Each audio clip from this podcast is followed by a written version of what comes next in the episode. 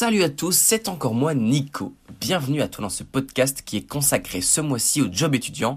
Dans ce numéro, on parlera des jobs qui font rêver et d'autres un peu moins. On rencontrera évidemment des étudiants jobistes, on fera le point sur comment s'organiser avec les études quand on travaille. Mais tout d'abord, je te propose d'écouter un employé d'Inforjeune à tourner. Il répond aux questions que tu te poses sur ton job ou ton futur job étudiant. C'est un reportage signé Alice et Véredic. Tu aimerais postuler pour un job étudiant mais tu n'arrives pas à rédiger ton CV ou encore ta lettre de motivation Un fort jeune a tourné et à ta disposition pour t'aider. Nous avons été à la rencontre de Xavier Simotti qui s'occupe de la permanence d'accueil. Il t'en dit plus.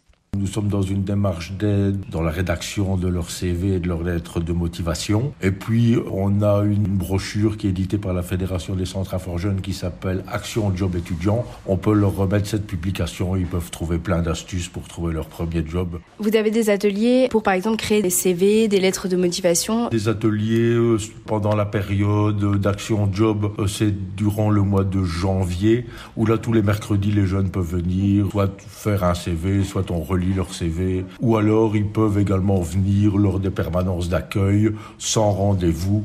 Une fois ton CV en poche, le mieux c'est d'aller sur place. Et oui, pas de flemme au rendez-vous, car ça va te permettre de te démarquer. Le fait de se présenter, ben, c'est déjà une démarche volontaire de la part de l'étudiant. L'employeur ou le futur employeur ben, met déjà un visage sur le jeune, et en général, c'est une, une sollicitation qui passe bien. Bon, bien évidemment, il y a toujours un facteur chance, hein, parce que, euh, comme on dit, il faut parfois être au bon moment, au bon endroit. Afin d'éviter d'être taxé, il faut faire attention à ne pas dépasser le nombre d'heures sur l'année. Il peut travailler 600 heures sur l'année, donc du 1er janvier au 31 décembre. 600 heures, c'est déjà pas mal, quoi. Et en fait, quand on dépasse les fameuses 600 heures, il est possible qu'on soit taxé par rapport à son job. Il est parfois difficile de trouver un équilibre entre un job étudiant et les études.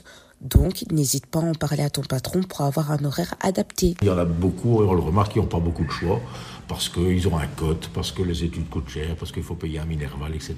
Maintenant, si l'étudiant a un bon arrangement avec son employeur, il peut, euh, par exemple, demander un aménagement d'horaire, bien évidemment, pendant la période d'examen, etc. N'oubliez pas de bien analyser le contrat le nombre d'heures de prestations, il y a le lieu de travail, il y a les rémunérations qui sont importantes. C'est-à-dire que normalement, l'étudiant doit signer un contrat avec son employeur au moins le premier jour auquel il commence le job d'étudiant. S'il n'y a pas de contrat signé, ça peut être assimilé à du travail au noir, ça peut avoir certaines conséquences. J'espère que toutes ces informations t'auront aidé et que maintenant tu es fin prêt à postuler pour ton futur job étudiant. Bonne chance à toi Payer ses études, payer sa nourriture, son loyer, ce n'est pas toujours papa et maman qui sont derrière nous.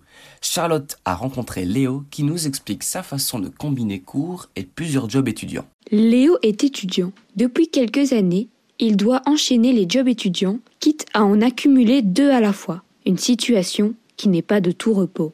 Ben, je l'ai fait que deux mois et demi parce que, en fait, euh, quand on est pris euh, quatre soirs, cinq soirs semaine, euh, très vite l'école elle en prend un coup, donc on va plus, on va pas, je vais pas forcément à tous mes cours parce que je suis fatigué, parce que j'ai pas envie.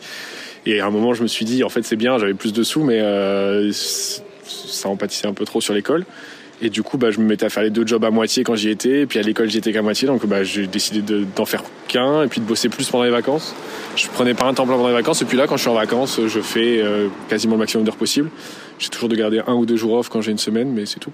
Bah, par exemple, ce soir, je bosse tous mes week-ends, euh, midi, soir, euh, je suis pris à Dominos parce que sinon, il bah, faut bien payer ses études, faut payer sa bouffe, faut payer voilà quoi. Je pourrais euh, ne pas courir, ne pas m'acheter des chaussures, ne pas aller manger dehors avec des potes ou sortir ou quoi, mais pour pouvoir vivre correctement la semaine et le mois, ouais, je bosse. Après, je pourrais, je pense, vivre juste avec ce que j'ai de mes parents et bosser un tout petit peu pour payer la suite de mon cote, mais si on veut vivre un peu, un peu mieux, pas le choix quoi.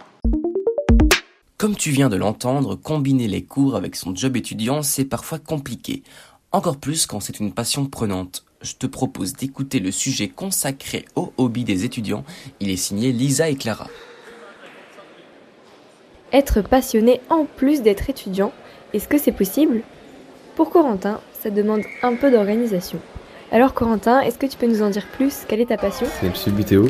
C'est un genre de dérivé du foot. C'est des petits joueurs, donc des petits pions vous avez 10 joueurs sur le terrain, vous avez un gardien Ce sport se joue sur une table où le joueur contrôle ses pions avec les mains. C'est vraiment les, les mêmes règles qu'au foot, à quelques exceptions près. Par exemple, au foot, vous pouvez marquer du milieu de terrain, euh, mais au, au Subutéo, vous avez une, une certaine zone à franchir, pas loin du but. Comment t'as commencé le Subutéo Mon papa qui a repris le club en 2009 avec une bande d'amis, et du coup, bah, il m'a initié un petit peu. Et au début, je jouais avec un petit tabouret parce que j'étais trop petit pour arriver à la table, et du coup, chaque fois que je devais jouer un coup, je devais déplacer mon tabouret, du coup, j'étais un, un peu la risée de la salle. Ça se passe comment pour tes entraînements et tes compétitions? Il y a entraînement tous les vendredis. Il y a quasiment des compétitions tous les week-ends, voire toutes les deux semaines.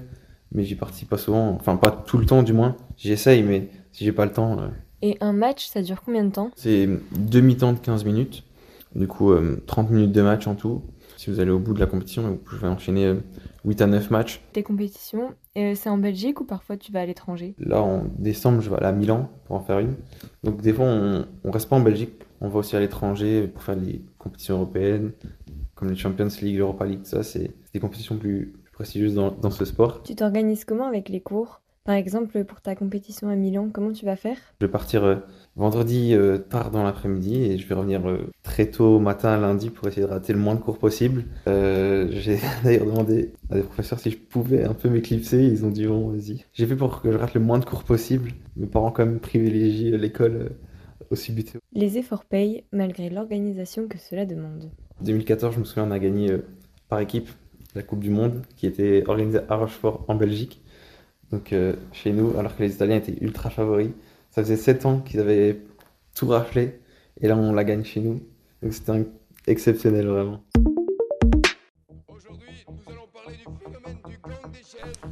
Thibaut Marie, étudiant en bac en communication, a comme passion la composition de musique électronique. Et de derrière ses platines, pouvoir les jouer en soirée. Ici, j'ai monté un, un collectif avec des potes, enfin, il y a de ça ici un an.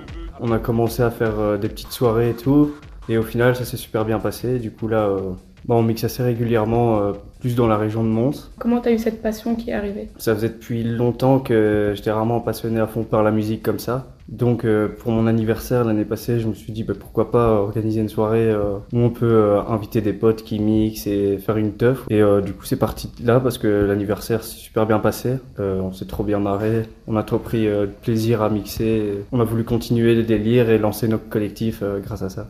Et niveau euh, organisation avec les cours, est-ce que c'est compliqué ou est-ce que tu arrives à gérer euh, les soirées et le lendemain aller en cours? Ça, ça, ça va. En vrai, c'est, c'est plus euh, au niveau de prendre beaucoup de temps euh, pour la passion et mettre un peu de côté des fois l'école, puis faire tout en dernière minute euh, quand il y a un, un travail à faire. Ça, c'est plus euh, mon- défaut. Mais sinon, aller en cours les lendemains de soirée, ça, ça va. Pour l'instant, il y a, il y a une fois où pas, je l'ai pas fait. Ça va, globalement, ça va encore. Et euh, tu crées tes propres musiques ou tu fais un montage de différentes musiques euh, déjà connues? Euh, ici, avec mon meilleur pote, on a déjà produit trois sons.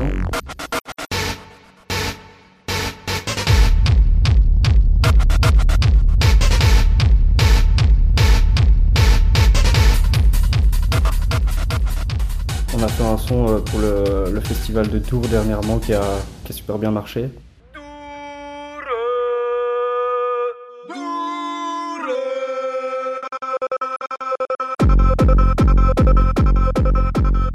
Ici, je vais, essayer d'apprendre pour me lancer tout seul. J'ai un peu peur que ça me prenne euh, encore beaucoup trop de temps et pas savoir gérer par rapport à l'école. Si ça va pas niveau temps, euh, tant pis, je resterai comme je fais maintenant. C'est déjà pas mal. Et tu as euh, bah, ton nom pour euh, qu'on puisse te retrouver euh, comme la musique sur Spotify. La musique est pas, sur- pas encore sur Spotify. On va pas tarder à la mettre. Pour l'instant, elle est sur SoundCloud. Moi, mon nom, c'est Captain Burns. Et alors, mon, le nom de mon collectif, c'est la Texouille. On a, compte sur un, on a un compte sur Insta. Tu as des lieux où on peut souvent te voir? C'est plus sur le marché aux herbes, à Mons, qu'on fait le guet-apens notamment. On a déjà fait au Chinchin aussi. Et, et aussi, de temps en temps, dans les bars à soigner. Comme je te le dis au début de ce podcast, il y a des jobs étudiants qui font rêver et d'autres un peu moins. Clotilde a rencontré deux étudiants de dernière année de commu, je te laisse écouter ça. En Belgique, les étudiants sont désormais plus de 600 000 à travailler. Il n'y a jamais eu autant d'étudiants jobistes. Mais qui sont ces étudiants travailleurs et pourquoi sacrifient-ils leurs étés et même l'année entière à travailler? Pour échanger sur ce sujet, j'ai la chance d'avoir ici avec moi deux étudiants de Bac 3 de communication, Guénette et Arnaud. Guénette, tu as un job étudiant dit de merde. Est-ce que tu peux nous en parler? Oui, on peut dire que c'est un job étudiant de merde. Je travaille dans une station d'essence euh, à tourner. Quand je suis arrivée, les patrons, euh, les patrons m'ont touché la peau. Ils m'ont dit que j'avais une belle peau, du coup ils ont commencé à me toucher la peau. J'étais hyper étonnée, je me dis bah, qu'est-ce qui se passe et tout. Et puis, euh, mis à part ça, les clients aussi, enfin tous les, euh, les propos misogynes que j'ai pu avoir, enfin on pourrait passer des heures à en parler. C'est un domaine un peu particulier, un peu bizarre. Pour quelle raison avoir choisi un job étudiant? Je vis avec mon compagnon, lui il travaille euh, et nous vivons dans une maison et il faut bien financer ça. Certes, j'aurais pu demander à mes parents de de m'aider à financer, mais pour l'ego et même euh, pour moi avoir une liberté, on va dire, financière, j'ai décidé de travailler et d'autant plus que ce n'était pas très loin de chez moi et accessible. Du coup, j'ai décidé de travailler dans cette station quand même. Pourquoi ne pas changer de job dans ce cas? Quand j'ai signé, ils m'ont dit euh, tu resteras pour deux ans. Et moi, enfin, je vous avoue que je cherchais absolument un job. Du coup, euh, je me suis dit, bah, ok, pourquoi pas, je signe. Mais quelques mois après, on m'a proposé un autre poste. Mais c'est très compliqué de quitter un job étudiant. Parce que euh, déjà, il faut faire un préavis de trois mois. Imaginez, je prends, j'accepte le job là-bas. Deux semaines après, il me vire. Bah, j'ai plus la sécurité que j'ai euh, à la station d'essence. Quel serait ton job de rêve? Ah, un job de rêve, ce serait déjà de pas jobber pour euh, pouvoir financer euh, sa maison et les études, j'ai envie de dire. Mais enfin, peut-être trouver euh, un job dans le domaine de la com, comme c'est mes études. Mais c'est pas évident non plus. Hein. Justement, Arnaud, toi, ton travail, c'est tout l'inverse. C'est un domaine dans lequel tu aimes travailler et c'est ce même domaine que tu étudies ici à l'école. Alors moi du coup j'ai la chance d'avoir trouvé un job étudiant dans le community management. Je fais de la communication d'une équipe euh, e-sport, donc c'est de la compétition sur les jeux vidéo. Et euh, je m'occupe de leurs réseaux sociaux, euh, de des relations avec nos clients, etc. Comment es-tu arrivé dans ce milieu? Alors moi du coup ça fait longtemps que je suis sur Twitter et c'est là qu'on peut un peu gérer nos relations sur, enfin, dans ce secteur pardon. Au fil des ans, euh, j'ai appris à connaître des personnes et ces personnes euh, m'ont proposé ce, job. Euh. Et ça t'a donné quoi comme opportunité de travailler là? Alors j'ai eu l'occasion d'aller à Lyon pour faire la communication d'un événement sur place. Donc franchement c'était plutôt sympa et j'ai eu l'occasion de, de, rencontrer ces personnes dans la vraie vie. C'est différent par rapport aux réseaux sociaux et c'est une expérience que j'aimerais revivre chaque année avec ces personnes. D'autres jobs étudiants? Oui, bah justement j'ai un job étudiant avec Guénette ici présente qui consiste à faire euh, des sachets de Saint-Nicolas pour les enfants et à distribuer dans, dans les écoles. Quoi. Et donc, c'est un job étudiant qui me prend peu de temps et qui peut me permettre de, ramener plus de sous à, à, la maison. Vous arrivez à gérer à la fois les cours, les travaux, le job? Des fois, c'est très compliqué, surtout cette période-ci, comme euh, je fais exactement le même job que Arnaud euh, pour les sachets de bonbons. Du coup, des fois, on finit à 21h, tu rentres et après, tu dois tu dois travailler pour l'école et des fois, c'est, je vous avoue que des fois, c'est compliqué. Que conseillerez-vous à un étudiant qui souhaite trouver un job étudiant? Avoir du courage. Mais je trouve que un étudiant avoir un job, c'est bien. Enfin, pour la liberté financière et tout, mais je pense qu'il ne devrait pas penser à avoir un job ça fait un peu vieillot, vieille à, à, dire ça, mais euh, les études, c'est tellement important. avec le recul, je regrette un peu, hein, du coup, d'avoir des jobs étudiants, mais ça prend quand même énormément de place. Surtout quand tu fais un job juste pour avoir de l'argent et non pas comme euh, Arnaud, lui, ça lui apporte quand même quelque chose. Possible, ce serait bien que cet étudiant trouve euh, un job étudiant dans, le secteur qu'il étudie. Forcément, ça lui permettra de prendre de l'expérience et en plus de s'amuser.